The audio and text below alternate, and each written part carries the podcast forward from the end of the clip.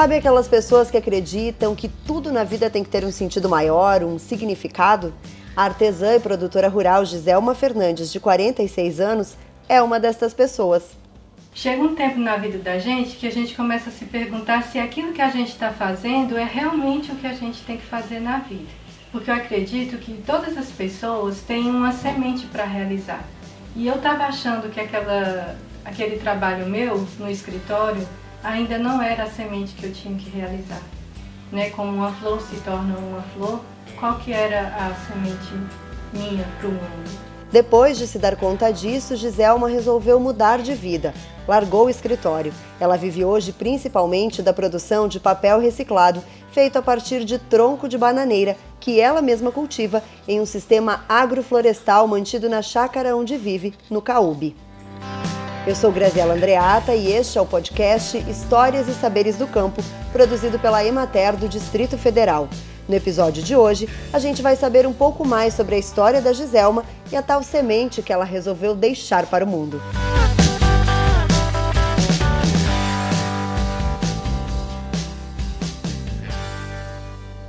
Giselma, por que papel reciclado? Eu tive um sonho que eu ensinava crianças a fazerem papel reciclado. E eu não sabia nada sobre isso. Aí eu comecei a pesquisar, isso foi em 2004 e aí eu consegui um curso no Museu Vivo da Memória Candanga, que ia se iniciar em agosto, e eu fiz o curso de agosto a dezembro de 2004, e a partir daí só com isso que eu trabalho. Sua matéria-prima para produção de papel é o tronco de bananeira. Como que você faz esse aproveitamento? Eu sempre observo o ciclo da, de vida da, da bananeira. Eu nunca corto o tronco da bananeira antes dela produzir o cacho.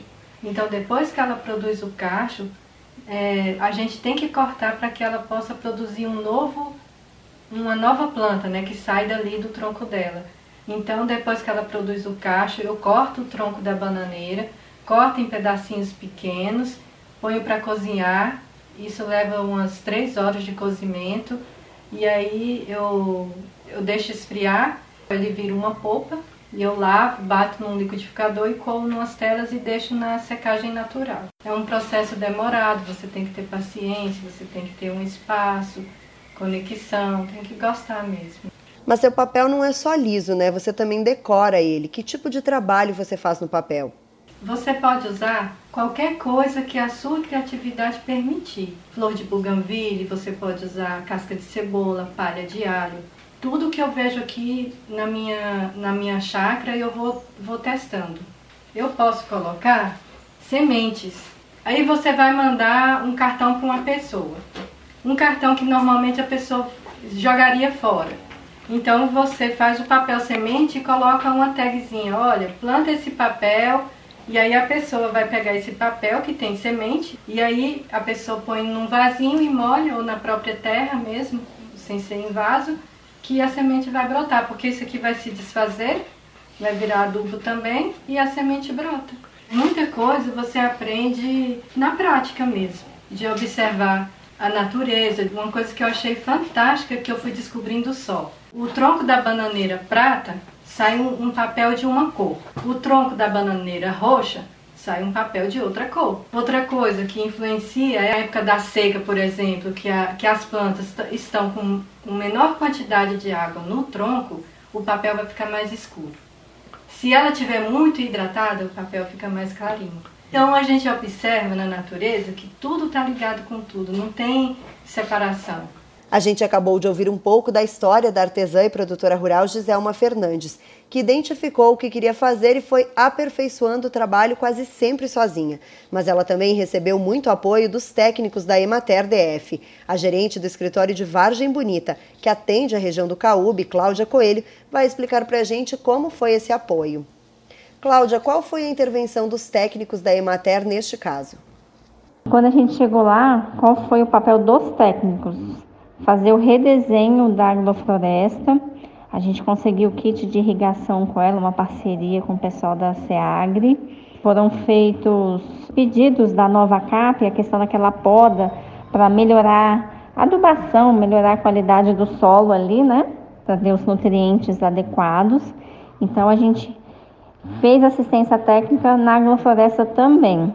E a Janaína Dias, a nossa técnica do escritório da Vargem Bonita, fez um curso de tingimento natural para o papel reciclado.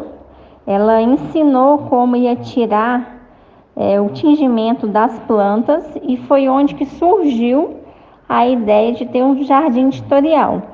E esse jardim tutorial, ele seria utilizado na propriedade da Giselma para ter esse, esse tingimento natural desses papéis, como também surgiu a ideia de utilizar é, desse tingimento também para o algodão. Cláudia Coelho, muito obrigada pela explicação. Isso que você acabou de falar é importante, porque ajudou a Giselma e pode ajudar com assistência técnica também muitos outros agricultores de toda a região atendida pela Emater DF. O papel que a Giselma produz pode ser comprado dela mesma pela internet, nas páginas que criou nas redes sociais com o nome Flor de Bananeira ou em uma loja própria que ela mantém no Shopping Popular. E só para a gente não perder o fio da meada, lembra daquela história que ela contou lá no começo dessa entrevista sobre o sonho de ensinar crianças? Desde 2015, a artesã e produtora rural, que foi a personagem deste podcast, desenvolve o projeto Revivare, no qual ensina gratuitamente crianças de escolas da região do Caúbe sobre plantar, colher e usar com sabedoria os recursos da natureza. Você acabou de ouvir o podcast Histórias e Saberes do Campo, produzido pela Emater do Distrito Federal. Até o próximo episódio.